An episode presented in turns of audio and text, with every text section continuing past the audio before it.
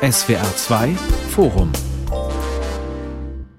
Das SWR 2 Forum zum Thema Azubi-Mangel. Was tun gegen den Lehrlingsnotstand? Mit Geli Hensoldt. Aber tausende Ausbildungsplätze, vor allem im Handwerk, sind unbesetzt. Noch nie war es für Firmen so schwer, Azubis zu finden. Der Mangel an jungen Bewerberinnen und Bewerbern, der verschärft den ohnehin schon dramatischen Fachkräftemangel in Deutschland. Weil Angebot und Nachfrage so auseinanderklaffen, müssen die Unternehmen mittlerweile einiges bieten. Ein besseres Gehalt vielleicht, mehr Urlaub, vielleicht sogar einen eigenen Dienstwagen für den neuen Lehrling? Manches, was vor einigen Jahren noch undenkbar erschien, ist mittlerweile Realität.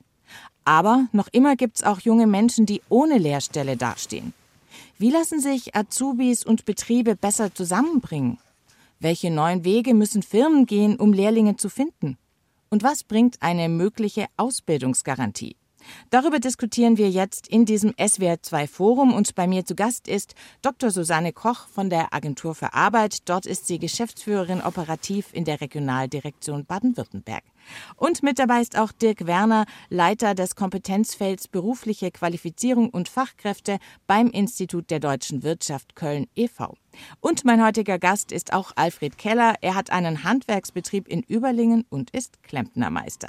Herr Keller, Sie haben ja in diesem Sommer zwei Ausbildungsplätze zu besetzen gehabt in Ihrem Sanitär- und Lüftungsbetrieb und Sie konnten sich da nicht über Bewerbermangel beschweren. Sie hatten mehr Bewerber als Stellen. Das müssen Sie uns mal gleich am Anfang dieser Sendung erklären, wie Sie das hinbekommen haben. Ja, also wir haben zusammen aktuell acht Auszubildende. Es haben dieses Jahr jetzt zwei begonnen, und zwar einmal ein dualer Student und einmal ein Anlagemechaniker Sanitär, Heizung, Klima. Und äh, ich musste sogar über zehn Bewerbern absagen. Und ähm, wie ja, wie machen wir das? Was ist da passiert? Ja, wir sind seit Jahren äh, präsent auf Social Medias, auf äh, Facebook, auf Instagram, auf LinkedIn, auf Xing.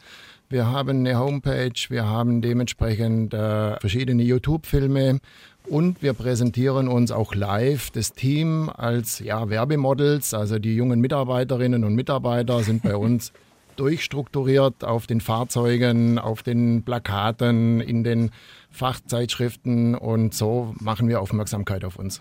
Aber ich glaube, das ist nicht der einzige Grund, warum Ihr Betrieb bei jungen Leuten so begehrt ist. Sie haben ja auch ein ganz besonderes Arbeitszeitmodell. Ja, wir machen seit einigen Jahren eine Vier-Tage-Woche, nicht nur für die Facharbeiter und die Meister, sondern auch für die Auszubildenden. Wir arbeiten in den Baustellenteams von Montag bis Donnerstag und somit haben die ganzen Jungs Freitag frei, haben ein langes Wochenende und können so dementsprechend die Freizeit viel besser gestalten und haben viel mehr Möglichkeiten. Würden Sie sagen, das ist schon der Knackpunkt bei uns in der Strategie? Ich meine, Social Media, viel Werbung ist das eine, aber eine Vier-Tage-Woche, die finden wahrscheinlich die meisten schon so richtig gut, oder? Die sich bei Ihnen bewerben. Also die Vier-Tage-Woche ist mit einer der Bausteine, wo wir haben. Wir haben aber noch viele andere ja, Plusleistungen, die wir anbieten. Ja, ich sage immer, das Paket äh, ist sehr wichtig. Zu einem ist sehr, sehr wichtig, dass wir heute mit den jungen Menschen auf Augenhöhe kommunizieren. Des Weiteren haben wir eben noch Leistungen wie Jobrat, wie Beteiligung am Führerschein, wie Gesundheitstraining, wie frisches Obst jeden Tag, Arbeitskleidung, Fortbildungen. Das sind alles solche Bausteine, wo wir zusätzlich zur grundlegenden Ausbildung mit anbieten. Das schafft natürlich sehr viel Attraktivität und äh, spricht sich auch um. Mm, so ein rundum sorglos Paket für Azubis. Herr Werner, wenn Sie jetzt äh, das Beispiel von Herrn Kellers Firma hören, machen die anderen Betriebe, die jetzt noch verzweifelt auf der Suche nach Lehrlingen sind, einfach was falsch? Also brauchen wir mehr Firmen wie die von Herrn Keller und dann haben wir das Azubi-Problem irgendwie gelöst? Also äh, wir brauchen auf jeden Fall mehr Firmen wie die von Herrn Keller, das glaube ich schon. Ähm, das ist sehr spannend. Man muss halt immer gucken, was in der Region und für den Ausbildungsberuf besonders gut passt.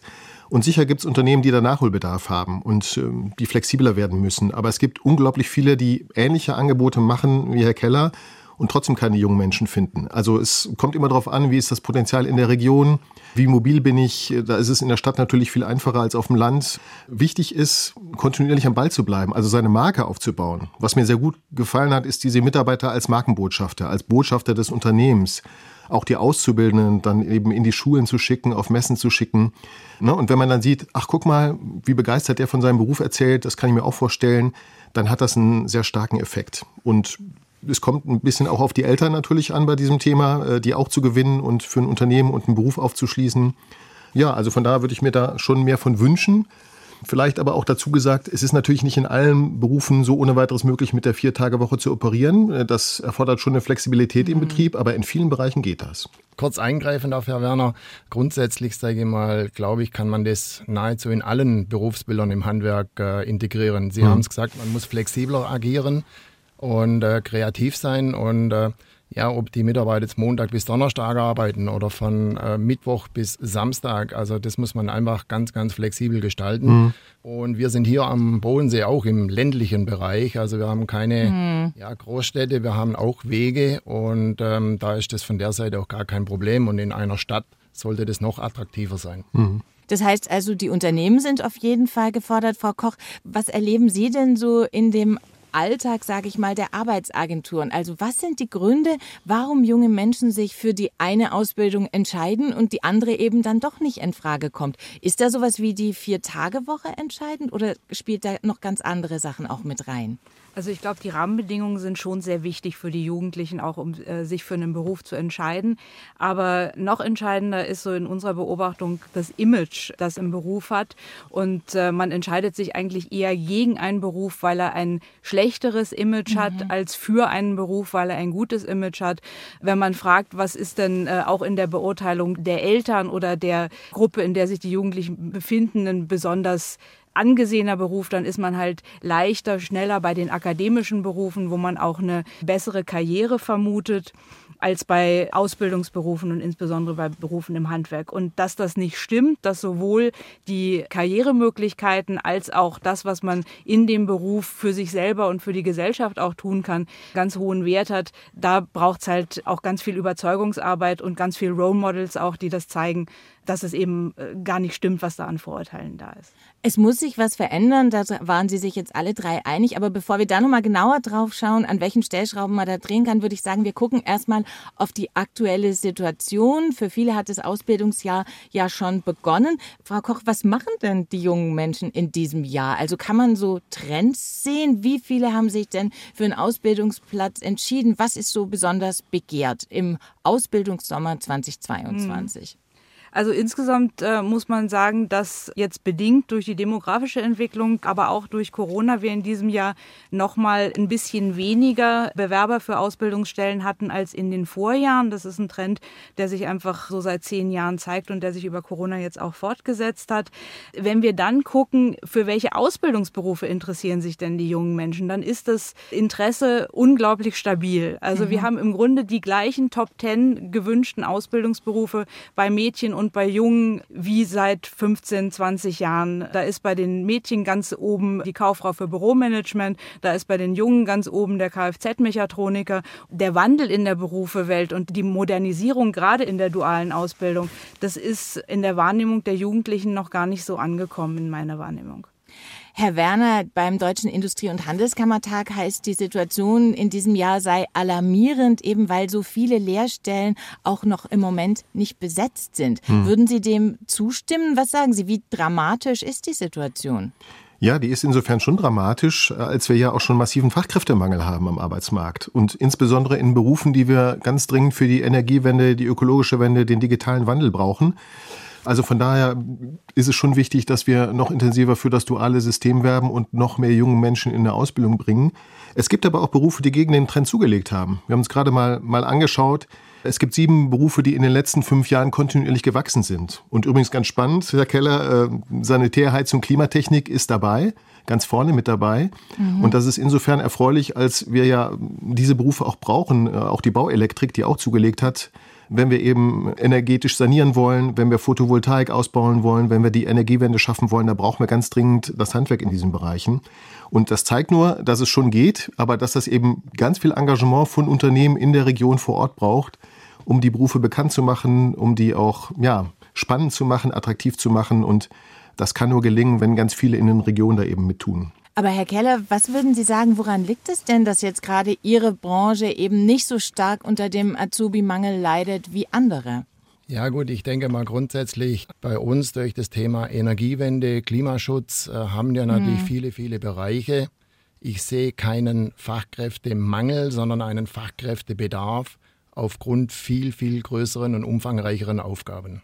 Hm, aber das heißt, es hängt bei Ihnen schon auch mit dem Image zusammen. Ja, gibt es ja auch die Kampagne von der Handwerkskammer Klima retten. Dazu braucht es eben auch die Menschen, die Wärmepumpen installieren. Also schon auch ein Imagegewinn, den gerade Ihr Berufszweig, Ihre Branche da in den letzten Jahren auch hingelegt hat. Frau Koch nickt, würden Sie hm, auch sagen? Hm. Das ist ganz sicher so. Und ähm, ich glaube, das können wir in der Beratung in den Arbeitsagenturen auch ganz gut vermitteln. Also wir haben jetzt gerade auch mit den Klimagewerken zusammen auch nochmal eine große Informationsveranstaltung gemacht, um unseren Berufsberatern das auch nochmal näher zu bringen, dass wir von der Seite das einfach auch unterstützen können. Es ist klar, dass je mehr das auch in den Medien ist, dass äh, die Reise dahin geht, die Jugendlichen da eine entsprechende Aufmerksamkeit drauf haben. Und wenn man es von der Beratungsseite dann entsprechend auch nochmal unterstützt, dann glaube ich, kommt man da schon ein Stück weiter. Jetzt haben wir gerade ganz kurz drüber gesprochen, welche Branchen doch noch verhältnismäßig beliebt sind bei den jungen Leuten. Lassen Sie uns doch auch noch so ans untere Ende der Liste gucken. Was ist denn nach wie vor unattraktiv für junge Menschen? Also wo ist auch dann der Azubi-Mangel am größten, mhm. Frau Koch? Also wenn man drauf guckt auf die Zahlen, dann ist wenig überraschend die Lebensmittelindustrie, die äh, besonders äh, Schwierigkeiten hat, ihre Lehrstellen zu besetzen. Der ganze Bereich des Baus ist da auch zu finden bei denjenigen, die nur ungefähr die Hälfte ihrer Lehrstellen besetzen können. Wenn man aufs Jahr guckt, Gastronomie, Hotellerie gehört dazu, aber durchaus auch der Handel. Und es gibt eigentlich keinen Beruf mehr oder keine Branche mehr, wo wir sagen würden, der ist jetzt von dem Azubi-Mangel überhaupt ganz unberührt. Was würden Sie sagen, welche Rolle spielt da auch noch die Nachwirkung von Corona, dass natürlich auch viele Betriebe gar nicht die Möglichkeit hatten, in der Schule präsent zu sein, weil mhm. eben Corona war, gar nicht so werben konnten. Ich weiß nicht, vielleicht Herr Keller, fangen Sie mal an, wie war denn das bei Ihnen äh, während Corona-Zeiten? Wie haben Sie da die jungen Leute, ich sag mal, gekriegt? Also grundsätzlich äh, hatten wir natürlich das Riesenglück, dass wir einen systemrelevanten äh, Beruf haben oder Berufe. Wir durften also durchgängig arbeiten. Wir hatten trotzdem Bewerber für Praktiken, weil wir auch schon seit Jahren mit den Schulen in Kontakt sind. Deshalb haben wir da auch nach wie vor auch über diese ja, schwierige Zeit einen sehr, sehr guten Zulauf. Aber da sind Sie eher die Ausnahme mhm. als die Regel, oder was denken die anderen beiden? Nee, also das ist die Beobachtung, die wir auch gemacht haben. Also in der Corona-Zeit gab es im Grunde genommen zwei Punkte, die wirklich verloren gegangen sind. Das eine ist das Thema Berufsorientierung in den Schulen, aber auch die Berufsorientierung durch die Berufsberatung der Arbeitsagenturen äh, in den Schulen konnte nicht stattfinden. Und der zweite große Punkt, der glaube ich noch wesentlicher ist, ist, äh, dass die praktische Erfahrung in den Praktika eben sehr zusammengeschrumpft ist und dass viele Schüler einfach gar nicht praktisch mal erfahren konnten, was könnte denn ein Ausbildungsberuf sein, weil die meisten oder eine sehr große Zahl der Betriebe eben die Praktika doch zurückfahren musste. Und da muss man jetzt ansetzen und äh, diese Erfahrung auch wieder möglich machen. Ja, viele Unternehmen und Branchen haben ja auch versucht, digital Berufsorientierung zu betreiben. Da haben wir auch viel Lehrgeld gezahlt, was nicht funktioniert und wie man es mhm. besser machen kann. Äh, wir stellen jetzt fest, manche Formate funktionieren inzwischen schon sehr gut, sind aber eigentlich nur eine Ergänzung, weil, ne, Frau Koch hat schon gesagt, das reale Kennenlernen, die Erfahrung im Betrieb, das mal von innen zu sehen, ein Praktikum ist nicht zu ersetzen. Und das halt halt flächendeckend in ganz vielen Schulen nicht stattgefunden, zwei Jahre lang. Und das ist ein Riesenproblem, wo wir jetzt wieder gegensteuern müssen, weil das sehr wichtig ist, das einfach mal anschaulich zu sehen, ähm, Spaß dran zu kriegen ne? und auch zu sehen, was passiert denn da so in den Berufen. Also von daher ist das ein Bereich, wo wir, wo wir ganz dringend dran müssen und vielleicht auch einer, Schülerinnen und Schüler wieder nahezubringen, sich frühzeitiger zu orientieren. Wir stellen inzwischen fest, dass viele dann doch erstmal ihren Schulabschluss machen und dann überlegen, ähm, so, wie geht's jetzt weiter? Und das ist ein Phänomen, was ganz viele Unternehmen gerade feststellen. Die bewerben sich immer später. Also diejenigen, die das mit einem Jahr Vorlauf tun, die werden im Moment weniger. Also wir haben jetzt schon wieder Bewerbungen für 2023 vorliegen. Grundsätzlich mhm. glaube ich aber jetzt in dem gesamten Paket äh, diese Präsenz oder Nichtpräsenz über Corona äh, ist auch geschuldet, weil die Schulen die Ausstattungen gar nicht hatten, zum digitale Kommunikation äh, stattfinden zu lassen. Mhm. Ich glaube auch, für die Zukunft ist das mit einem Mosaikstein, digital sich weiterzuentwickeln. Und da muss aber von Seiten Kultusministerien einfach die Schulen, die Dozenten geschult und ausgestattet werden. Und dann hat man auch viel mehr Möglichkeiten, sich zu präsentieren. Und natürlich auch das Handwerk muss hier zukunftsorientiert denken.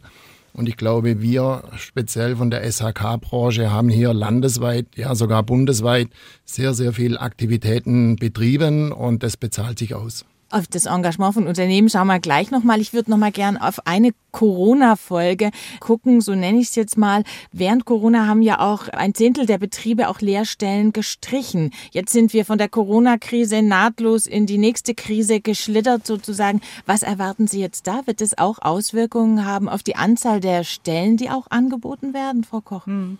Also wir haben während Corona schon einen Rückgang bei den Ausbildungsstellen gesehen, der aber lange nicht so stark war, wie man vielleicht vorher vorher befürchtet hat, weil schon ganz klar ist, den Betrieben ist einfach klar, wenn ich weiter existieren will und wenn ich weiter mein Geschäft machen will, dann brauche ich Fachkräfte und die muss ich auch selber ausbilden. Deswegen sind wir jetzt auch schon fast wieder auf dem Niveau vor Corona, was die Ausbildungsplätze angeht. Ich rechne mit einer ähnlichen Entwicklung auch jetzt, wenn wir mit Blick auf die Energiekrise schauen, natürlich eingeschränkt ausbilden kann nur ein Betrieb, der überlebt. Mhm. Und also was das jetzt für Insolvenzen, für Betriebsschließungen zur Folge hat, das zeichnet sich aus meiner Sicht im Moment noch nicht so klar ab. Aber die Betriebe, die weiter existieren, die werden aus meiner Sicht auch weiter ausbilden müssen, weil sie eben ihre Fachkräfte sich heranziehen müssen. Herr Werner, wie kritisch schauen Sie da in die Zukunft, wenn wir eben doch vermehrt gerade auch hören von zahlreichen Wirtschaftsverbandsvertretern, die sagen, es wird Betriebe geben, die diese Krise eben nicht überleben. Also wird dann doch in der Folge die Zahl der Ausbildungsplätze reduziert werden? Ja, es ist schwer abzusehen, ähm, wie, wie dramatisch das sich wirklich entwickelt. Aber es gibt ja inzwischen viele Stimmen, die sagen, die Energiekrise kann zu einer Kostenkrise für den Mittelstand werden und dazu mhm. Verwerfung führen, bis hin zur Frage, wie ist denn unser Geschäftsmodell Deutschland, was ja durch günstige Energieproduktion und internationale Verflechtungen auch aufgestellt ist. Ich kann das schwer einschätzen. Wir können aus der letzten Krise insofern lernen, dass uns die Kurzarbeit und die Hilfen für die Unternehmen geholfen haben, ganz schnell wieder aus dieser Krise rauszukommen. Also der Arbeitsmarkt war ja Anfang dieses Jahres in der Verfassung, das hätten wir uns vor zwei Jahren wahrscheinlich nicht so vorgestellt, mhm. dass die Mitarbeiter größtenteils in den Unternehmen gehalten werden konnten, dass wir einen Fachkräftemangel auf Rekordniveau haben, so schnell wieder. Aber es kann sich natürlich in die andere Richtung entwickeln, wenn wir eben konjunkturellen Einbruch haben und das ähm, ganz lange dauern sollte. Wir wissen nicht, wie es mit dem Angriffskrieg auf die Ukraine weitergeht und was das langfristig für Folgen hat. Also es ist schwer, da eine Prognose abzugeben. Ich denke nur, dass mhm. Unternehmen als letztes die Ausbildung streichen werden, weil sie wissen, dass davon ihre Zukunft abhängt. Herr Keller, würden Sie das auch sagen? Jetzt mal weg von Ihrem Unternehmen. Wie erleben Sie das auch so im Umfeld? Ja gut, grundsätzlich Wirtschaftsstandort Deutschland äh, brauchen wir den Nachwuchs, weil sonst äh, haben wir kein Handwerk mehr und dann haben wir auch keinen Mittelstand mehr. Und äh, wir haben natürlich schon sehr kritische Berufe, ob das jetzt Pflegebereich, Gastronomie, Künstler, äh, Messebau, solche Dinge, die hatten schon extrem gelitten die letzten zwei Jahre.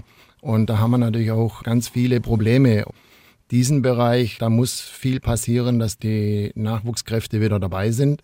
Da muss politisch auch viel mehr passieren, dass hier die Unterstützung kommt in das Handwerk. Wir kriegen die Vorgaben von der Politik, mach mal lieber Handwerker. Äh, wir müssen das dementsprechend an den äh, Endkunden kommunizieren. Und die Industrie spielt mit uns auch Katz und Maus. Und äh, diese ganzen Themen, Preisentwicklungen, Energieentwicklungen, das läuft natürlich in das Exorbitante und nicht planbare.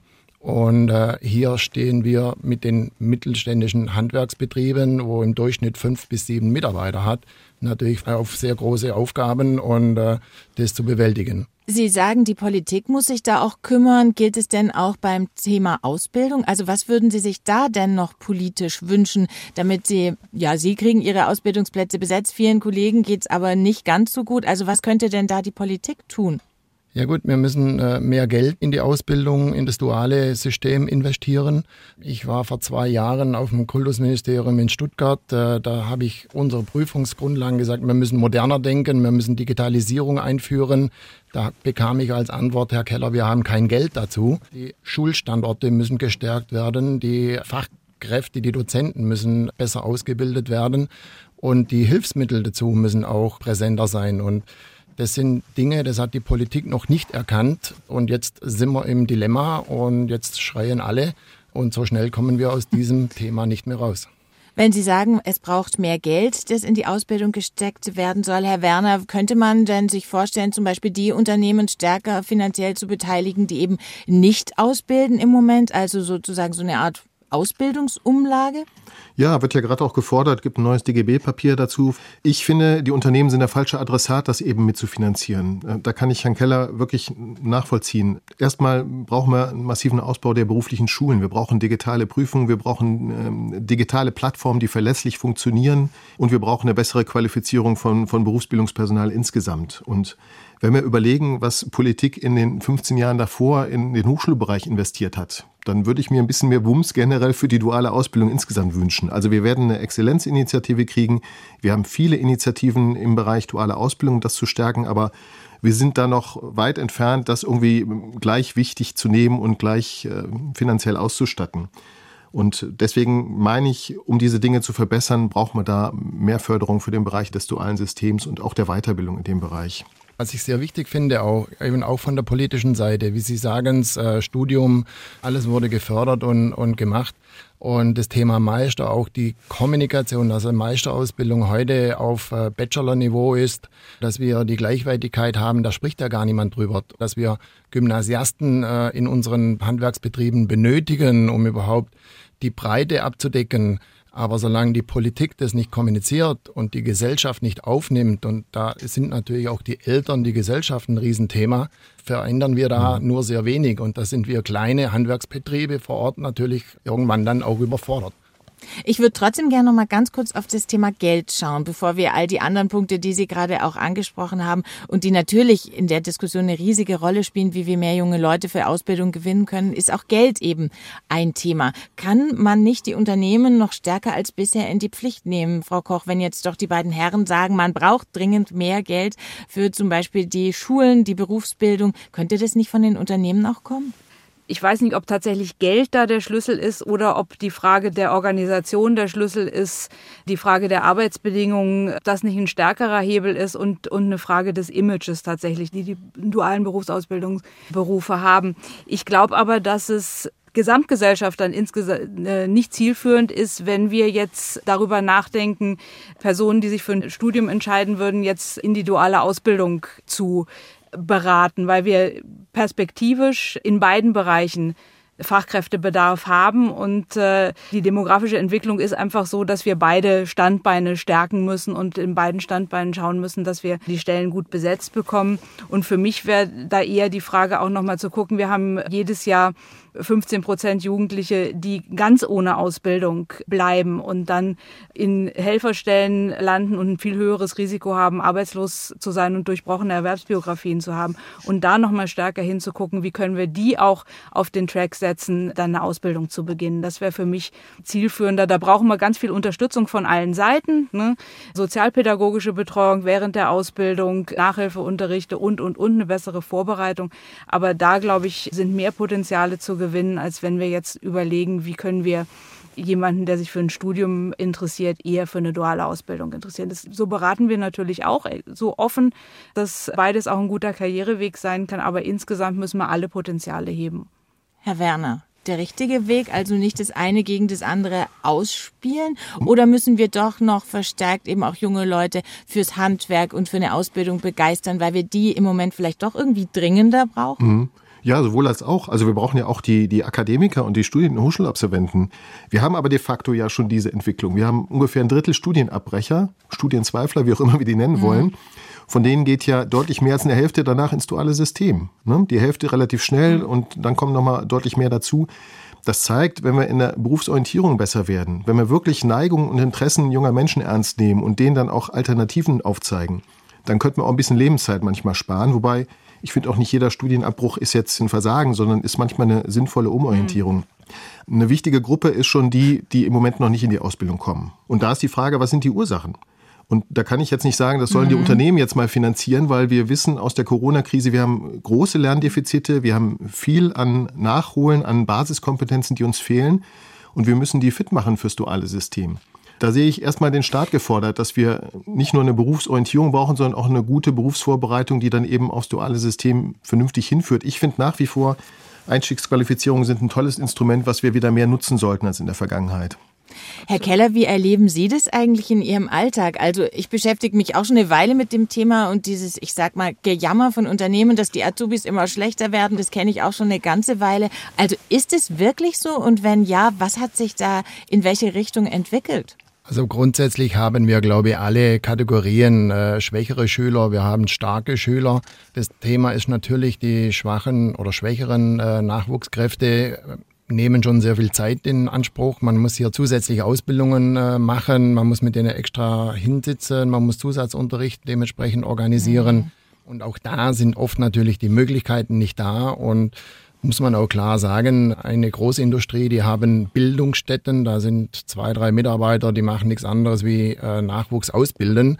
Und in den Handwerksunternehmen macht es der Handwerksmeister und hat natürlich zum Tagesgeschäft diese Aufgaben auch noch. Und es ist vielleicht auch geschuldet, weil wir auch viele äh, ja, ausländische Mitarbeiter integrieren. Dort ist natürlich oft das Sprachniveau ein, ein Riesenthema. Da ist die Voraussetzung ein B2 für die Ausbildung. Ich sage immer so für die normale ja. Kommunikation äh, sehr ausreichend, sehr gut.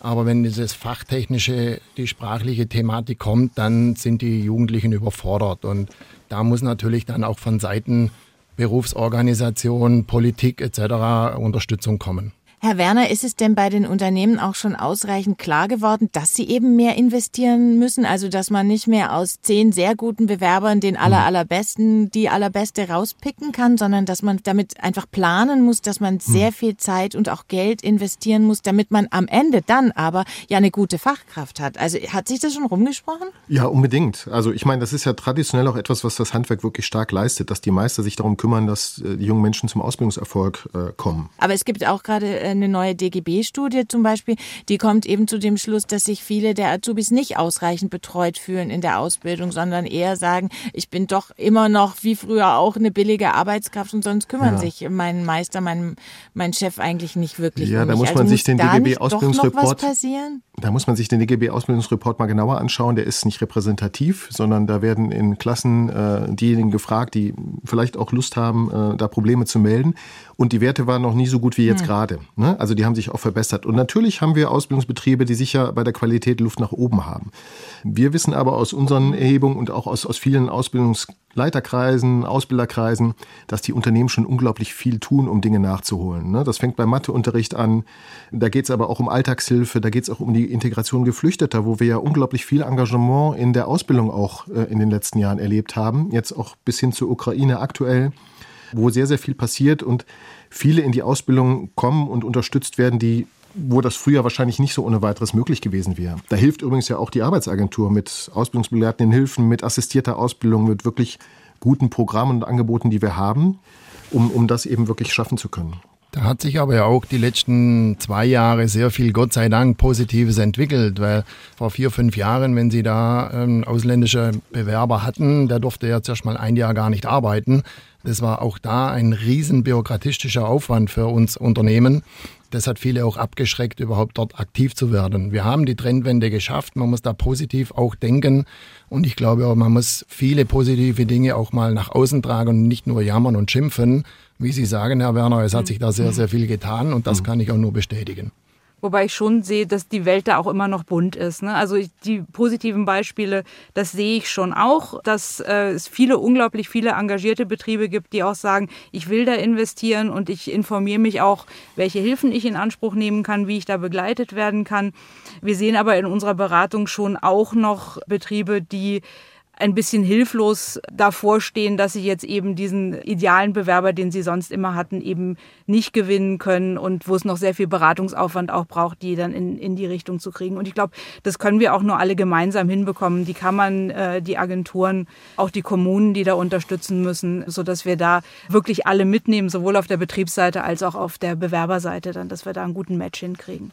Müssen wir eigentlich auch noch mal über das Thema Geld reden, also über die Bezahlung von Azubis, Herr Werner? Ja, wir haben jetzt ja die Mindestausbildungsvergütung. Also von daher, falls es Probleme gegeben haben sollte, da ist das damit ja auch ähm, anders geregelt inzwischen. Aber wir wissen aus ganz vielen Erhebungen, aus ganz vielen Befragungen, dass Geld nicht an erster Stelle steht. Also die motiviert, äh, ist der Beruf spannend für mich? Habe ich da ein schönes Umfeld? Ist das im Kollegenkreis nett? Kann ich auch meine Freizeit gut organisieren? Ne? Das Thema Vier-Tage-Woche, da sind wir wieder dran. Und natürlich ist dann eine Ausbildungsvergütung auch ein Hygienefaktor. Aber es ist ja auch noch eine Ausbildungsphase. Und wenn Sie das mal analog zum Studium sehen, ne, da habe ich keine Vergütung, muss man auch überlegen, dass die Gehälter, auch die nachher gezahlt werden, auch nicht unbedingt nur die Attraktivität auslösen. Wir wissen zum Beispiel, dass ein Drittel der Meistertechniker besser verdient als im Durchschnitt die Akademiker. Ne? Und im Durchschnitt sind auch die Ärzte mhm. und äh, die Juristen und alle anderen mit dabei. Das ist aber kaum bekannt, weil viele orientieren sich nicht so unbedingt am Fachkräftelohn, den ich später kriege, sondern eben, wie gesagt, in der Berufsorientierung eher an anderen Faktoren. Und da spielen die Eltern eine wichtige Rolle und nach wie vor auch, was sagen meine Mitschüler. Aber Herr Keller, wann fragen denn Ihre Bewerber, Bewerberinnen zum ersten Mal, was verdiene ich eigentlich? Also, wie es der Herr Werner sagt, ist das Thema Geld äh, sicherlich ein wichtiger Faktor, aber steht nicht an erster Stelle, sondern äh, sehr wichtig ist das Wohlfühlen. Ich kann das nur noch mal wiederholen vom Herrn Werner. Das äh, Aufnehmen im Unternehmen, das sind ganz, ganz wichtige Punkte und das Thema natürlich auch Arbeit und Freizeit muss gut gestaltet sein. Und ich glaube eben auch heute, ein Facharbeiter bei uns hat mindestens so viel Gehalt oder Entlohnung wie jetzt ein normaler Mitarbeiter in der Industrie. Hm. Und das ist aber draußen noch nicht angekommen sagen wir mal, bis jetzt, bis dieses Jahr hätte ich genauso geantwortet und hätte gesagt, äh, Entlohnung ist eigentlich oder äh, was kann ich verdienen, ist eigentlich ein untergeordneter Faktor bei der Berufswahl. Ich glaube, dass wir bei der Debatte, die wir im Moment haben zum Thema Energiekrise, kann ich mir mein Leben überhaupt noch leisten? Alles wird teurer, dass das schon nochmal einen größeren Stellenwert einnehmen wird jetzt in Zukunft die Frage, kann ich mir denn die Freizeit, die ich vielleicht in der Vier-Tage-Woche dann habe, überhaupt noch leisten mit dem Gehalt. Also ich glaube, da müssen wir uns schon darauf einstellen, dass die Fragen wieder wichtiger werden jetzt. Das war in den letzten Jahren eher untergeordnet, weil wir alle ein gutes Leben führen hm. konnten. Ja. Und man muss schon auch sagen, einige der Bereiche, wo eben der Mangel auch besonders groß ist, der Azubi-Mangel, aber auch dann der Fachkräftemangel, Bäckereien, Fleischereien, sowas, da verdient man natürlich nachher auch nicht so gut wie jetzt ein Akademiker. Also muss man eben doch auch noch mal an der Gehaltsschraube drehen, wenn man attraktiv sein möchte als naja. Arbeitgeberin, Arbeitgeber für junge Leute? Wir haben andererseits aber auch Engpassberufe, wo äh, Spitzenlöhne gezahlt werden, die natürlich auch technisch anspruchsvoll äh, sind. Zum Nehmen Sie Beispiel? mal den Mechatroniker. Nehmen Sie äh, Berufe mhm. auch auf dem Bau, äh, Beton- und Stahlbetonbau wird auch nicht schlecht gezahlt. Auch in der Ausbildung übrigens, die Vergütungen sind mit die höchsten. Das ist aber nicht mhm. allein der Faktor. Wir haben jetzt uns gerade mal angeschaut, wo denn die Fachkräfte aus der Gastronomie, Hotellerie hin sind. Die Branche hat 240.000 Personen mhm. verloren jetzt äh, durch die Pandemiekrise. Mhm. Und die sind viel in die Logistik gegangen, also auch in die Paketlieferungen. Die sind viel in den Handel gegangen, in den Einzelhandel. Und zu einem großen Teil auch in Jobs, wo sie weniger verdienen als vorher. Aber zwei Faktoren waren wichtig. Es ist die Sicherheit dass sie äh, auch mhm. einen sicheren Job haben wollen. Das wird jetzt mit der Energiekrise sicher auch nochmal wichtiger. Und das Zweite war auch die Flexibilität der Arbeitszeitgestaltung, also die Randzeiten abends, am Wochenende. Das haben sie auch im Bereich äh, Schienenverkehr, ähm, ne, Lokführer, wo wir ganz lange schon Fachkräftemangel haben, dass diese Jobs immer schwieriger zu vermitteln und zu erklären sind. Absolut. Also mein Plädoyer war jetzt auch nicht für eine Lohnerhöhung, sondern mein Plädoyer ging dahingehend, dass wir das in der Beratung sehr viel stärker wieder mit berücksichtigen müssen, als das bisher der Fall war. Ne? Mhm. Und äh, Jobsicherheit wird immer ein Thema sein, die Arbeitsbedingungen werden immer ein Thema sein. Aber durch die Diskussion, die wir jetzt haben, durch die hohe Inflation, wird das Thema Entlohnung wieder stärker in den, in den Mittelpunkt rücken, als das bisher der Fall war bei der Berufswahl. Da bin ich fest überzeugt davon. Mhm. Und dann muss man eben es schaffen, in den Berufen die entsprechend anderen Vorteile, die es hat, dann auch entsprechend in den Vordergrund zu stellen. Mhm eine Spirale, die sich im Gesamten dreht. Ich meine, äh, wir reden jetzt über die Ausbildungsberufe. Wir müssen aber natürlich das Gesamtpaket sehen. Auch wir Unternehmer müssen dementsprechend die Kostenkalkulation erhöhen. Die Fachkräfte möchten ein besseres Gehalt, weil die müssen die Inflation genauso abdecken. Und dementsprechend muss das natürlich auch an den Nachwuchs weitergegeben. Hier muss man natürlich auch grundlegend ansetzen, wie weit können wir mit dem ganzen Paket noch gehen. Und da sind wir alle, glaube ich, momentan in einem Niemandsland. Wir wissen nicht, was passiert. Wir wissen nicht, wo es mhm. hingeht. Und auch da muss ich wieder die Politik mit ins Boot nehmen, um hier mal Klarheit zu schaffen und auch dementsprechend eine Aussage zu treffen und nicht nur kurzfristig ist, sondern auch mal eine mittelfristige und langfristiges Denken da ist. Ein Problem, das ja auch viele Unternehmen haben, ist, sie haben offene Stellen, die sie nicht besetzen können. Auf der anderen Seite haben wir auch noch junge Leute, die ohne Ausbildungsplatz dastehen. Wie kriege ich die denn besser zusammen? Ist mir schon klar, wenn einer Tierpfleger werden kann, dann werde ich ihn vielleicht nicht unbedingt zum Kosmetiker umschulen können. Aber wie kriegt man denn dieses Matching von Unternehmen und Bewerberinnen, Bewerber besser zusammen? Ich habe ja vorhin schon gesagt, die Jugendlichen konzentrieren sich in ihrer Ausbildungswahl immer noch auf relativ wenige Berufe. Mhm. Ne, also das ist schon ein Teil des Problems, was zu bearbeiten ist, dass man einfach die Vielfalt der Ausbildungsberufe und die Möglichkeiten, die man auch hat, nochmal in der Beratung stärker in den Vordergrund stellen muss. Ne, sowohl in der Berufsorientierung durch die Schulen, durch die Arbeitsagenturen, aber gerade auch durch das, was die Betriebe da liefern können. Also beispielsweise die Ausbildungsbotschafter, die äh, die Kammern haben. Also junge Leute, die eine Ausbildung gerade abgeschlossen haben oder noch drin sind, die ihren Beruf am glaubwürdigsten gegenüber anderen jungen Menschen vertreten können. Ich glaube, solche Ansätze braucht man noch sehr viel mehr, um die ganze Breite dann entsprechend auch darzustellen und dann noch mehr junge Menschen für zu begeistern. Also was Frau Koch gesagt hat, ist natürlich extrem wichtig. Die Frage des über die Berufsgrenzen hinweg, ne, vielleicht auch mal ähnliche Berufe in den Blick zu nehmen und zu vermitteln. Ein zweiter Punkt ist das Thema Mobilität, weil häufig äh, Ausbildungsplatz und Bewerberinnen, Bewerber nicht am gleichen Ort sind. Und da können wir Mobilität sicher noch mhm. besser fördern, aber das stößt natürlich dann häufig an die Grenzen, dass eben die Waschmaschine zu Hause nicht mehr von den Eltern bedient wird, sondern man sich selber kümmern muss. Und ich glaube, das Thema Jugendwohnen. Das ist auch eine Geldfrage dann mhm. natürlich wieder. Ja, das mag auch eine Geldfrage sein. Das könnte ich aber auch übers Jugendwohnen besser fördern, als wir das heute tun. Aber das heißt eben auch Ressourcen in die Hand nehmen. Ne? Studentenwohnheime für Azubis zu öffnen an den Standorten, wo es die gibt generell auch das Azubi-Ticket flächendeckend anzubieten und dann zu gucken, was brauchen junge Menschen, um wirklich diesen Schritt zu gehen, die Ausbildung eben woanders anzufangen. Das sind viele Punkte, Herr Werner, wie Sie es auch ansprechen. Und das schreckt natürlich auch viele Jugendlichen ab. Wir haben Berufsbilder, da haben wir eine Berufsschulklasse in Baden-Württemberg zum Beispiel. Wenn die dementsprechend dann ewig mit Zug und Bahn fahren müssen, jetzt nehmen wir den mhm. Standort Bodensee, da haben wir eine ganz schlechte Kommunikation, was Schienenverkehr und Busverkehr betrifft. Ich glaube, Thema Kosten, was Wohnheime, diese Dinge betrifft, äh, das bezahlen heute schon alles die Ausbildungsbetriebe. Da haben die Jugendlichen gar keine Kosten. Dort muss aber die Attraktivität der Wohnheime solche Dinge muss was getan werden. Und wir erleben das selber. Unsere Auszubildenden, die sind teilweise untergebracht. Das ist wirklich unterirdisch. Und da muss ich wieder an das Land, an den Bund die Kommunikation weitergeben. Dort muss mehr investiert werden. Also die Politik ist gefordert. Die Politik tut ja auch was. Gibt auch einige Pläne, die noch in der Schublade sind und demnächst umgesetzt werden sollen. Einer dieser Pläne ist die Ausbildungsgarantie. Steht im Koalitionsvertrag und die soll allen Jugendlichen den Zugang zu einer voll qualifizierenden Berufsausbildung ermöglichen. Habe ich jetzt mal aus dem Koalitionsvertrag zitiert. Herr Werner, gute Idee oder eher nicht? Kommt sehr darauf an, wie das ausgestaltet wird. Wenn das im Sinne einer Chancengarantie gemacht wird, und äh, was auch im Koalitionsvertrag steht, ist ja, dass die betriebliche Praxis Vorrang haben soll. Dann kann da was draus werden, wenn wir eben beispielsweise Einstiegsqualifizierung, wenn wir die Berufsvorbereitung äh, in dem Bereich deutlich ausweiten, wo eben Betriebe als Kooperationspartner mit dabei sind. Wo es ganz schwierig werden wird, wenn die Pläne gibt es ja durchaus auch, wenn wir dann denen, die keine Lehrstelle finden, allen eine außerbetriebliche Ausbildung anbieten. Weil den Bedarf haben wir einfach nicht. Und wir stellen fest, dass wir äh, häufig dann in Berufen qualifizieren in der außerbetrieblichen Ausbildung, die am Arbeitsmarkt nicht so gebraucht werden. Ne, das sind dann häufig Sekretariatsfachkräfte, Büroberufe, wo wir ohnehin schon eine hohe Arbeitslosigkeit haben. Weil auch das kommt dazu. Wir haben Berufe, wo es 100 Prozent Arbeitslose, aber momentan keine offene Stelle dafür gibt. Das ist äh, Medieninformatik, mhm. Innenarchitektur, Musikfachhandel. Also solche Berufe haben wir auch. Wir haben sehr viele Hausmeister arbeitslos, die alle was können und die wir vielleicht dann für die Tätigkeiten, über die wir auch gesprochen haben, für Photovoltaik äh, umqualifizieren könnten über Teilqualifikationen, um die eben für, für Jobs fit zu machen, wo wir tatsächlich zukünftig Bedarf haben werden diese Fachkräfte, äh, sagen wir mal, wie Sie jetzt gerade ansprechen, Photovoltaik oder Wärmepumpe ist ja zurzeit, äh, wir machen da Schnellkurs für die Jugendlichen, die keinen Job finden und in vier Wochen können die nachher Wärmepumpen einbauen.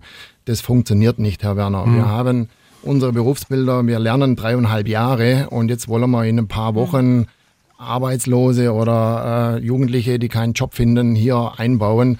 Man kann die als Helfer anlernen, ja, aber diese Umsetzung, was da kurzfristig gedacht wird, das funktioniert nicht. Ich meinte auch Teilqualifikationen, ja, die in der Regel ja, sechs Monate dauern und dann zumindest äh, für eine Helfertätigkeit eine gute Basis bieten können. Und das kann ich ja dann fortführen bis zum Berufsabschluss, dass ich das eben äh, berufsbegleitend Schritt für Schritt eben mache. Und wir werden ja auch die Möglichkeit haben, jetzt mit der Gesetzesänderung auch bei Arbeitssuchenden betriebliche Umschulungen dann über die volle Zeit zu fördern und nicht nur verkürzte hm. Ausbildung. Das ist auch noch ein Potenzial, was man sich, glaube ich, noch mal genauer angucken möchte. Hm. Aber bleiben wir doch noch mal ganz kurz bei der Ausbildungsgarantie. Die gibt es ja schon in anderen Ländern, in Österreich zum Beispiel. Und es gibt eine Studie, die ausgerechnet hat, wenn wir die hätten in Deutschland, dann hätte die deutsche Wirtschaft jedes Jahr 20.000 Fachkräfte mehr. Brauchen wir die dann nicht eigentlich so schnell wie möglich, weil wir eben auf diese Fachkräfte ganz dringend angewiesen sind, Frau Koch? Wir haben ja im Grunde die Bestandteile, die die Ausbildungsgarantie hat, die haben wir ja jetzt auch schon im Portfolio. Wir haben äh, berufsvorbereitende Maßnahmen, wir haben Begleitung und wir haben für die Fälle, wo das alles nicht greift, durchaus ja auch die Möglichkeit einer außerbetrieblichen Ausbildung.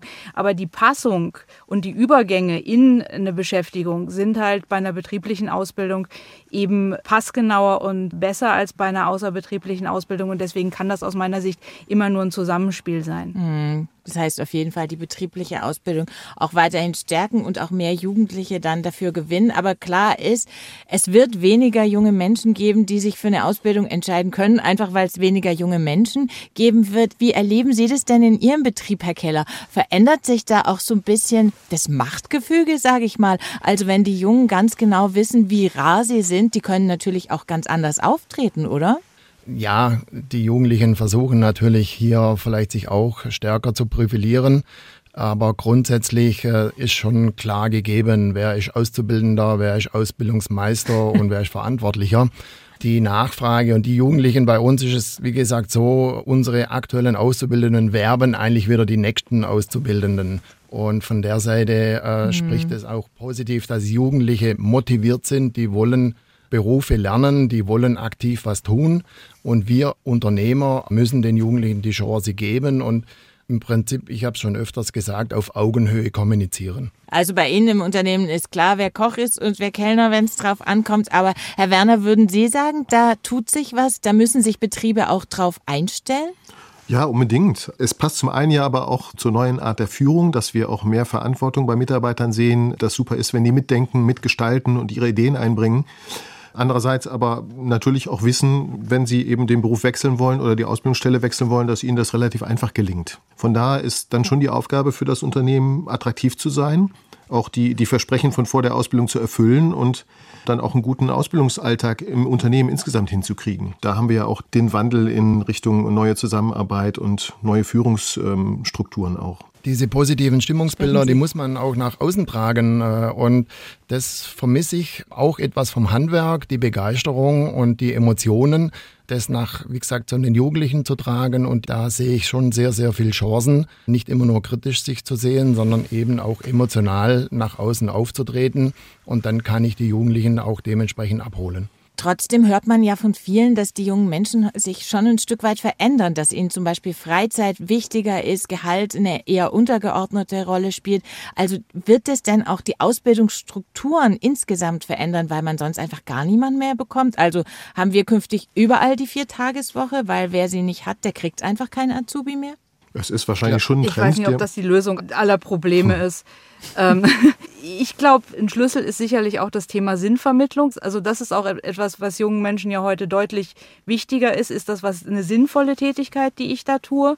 Dass man das auch noch mal deutlicher hervorhebt, auch in der Bewerbung der Berufe. Das wird ein ganz wichtiger Punkt sein. Haben wir vorhin über die Klimagewerke ja gesprochen, wo genau das auch ein Schlüssel ist. Ne? Und äh, dann muss dann insgesamt auch wieder das Gesamtpaket stimmen. Ich glaube, da hat sich dann gar nicht so viel geändert daran. Nur die Gewichtung innerhalb des Pakets haben sich halt verschoben. Herr Werner, Sie tendieren eher dazu, dass die Vier-Tage-Woche kommen wird, oder? Habe ich das richtig verstanden? Also als Trend wird das sicher zunehmen. Ich glaube aber nicht, dass wir das flächendeckend haben werden. Wir werden es auch nicht flächendeckend brauchen, weil junge Menschen sind ja auch vielfältig. Also es gibt welche, die hohe Leistungsmotivation haben und die auch noch Lust haben auf ein duales Studium mit Sechs-Tage-Woche. Ne? Die gibt es auch noch. Die werden aber weniger tendenziell. Und von daher brauchen wir, glaube ich, mehr Flexibilität und vielleicht auch mehr Beweglichkeit innerhalb der Berufsbilder, sich dann nicht im Vorfeld direkt schon festlegen zu müssen, sondern in der Ausbildung auch zu gucken, welche Talente bringt jemand mit. Vielleicht kann man dann den Beruf auch noch wechseln, vielleicht kann man auch äh, schneller reagieren auf neue technische Anforderungen. Also dass wir da insgesamt, glaube ich, in der Ausbildung von den Berufsbildern her flexibler werden könnten, was für junge Menschen dann spannend ist, wenn es das Qualitätsversprechen gibt, du kriegst auf jeden Fall eine hochwertige Ausbildung und wirst erfolgreich deinen Beruf ausüben können. Das kann ich mir schon sehr gut vorstellen. Das sind ja die wichtigen Voraussetzungen, flexibel zu sein. Ich bin dabei Ihnen, die Vier-Tage-Woche ist nicht die eierlegende Wollmilchsau, sondern äh, ist ein Baustück der ganzen Thematik. Und die Flexibilität, äh, die müssen wir als Unternehmen, als Handwerksbetriebe umsetzen. Und dann äh, sehen wir da sehr, sehr positiv in die Zukunft. Das war das SWR2-Forum zum Thema Azubi-Mangel. Was tun gegen den Lehrlingsnotstand? Diskutiert haben der Unternehmer Alfred Keller, Dr. Susanne Koch von der Agentur für Arbeit in Stuttgart und Dirk Werner vom Institut der deutschen Wirtschaft in Köln. Und mein Name ist Geli Hensoldt und ich sage Danke fürs Zuhören.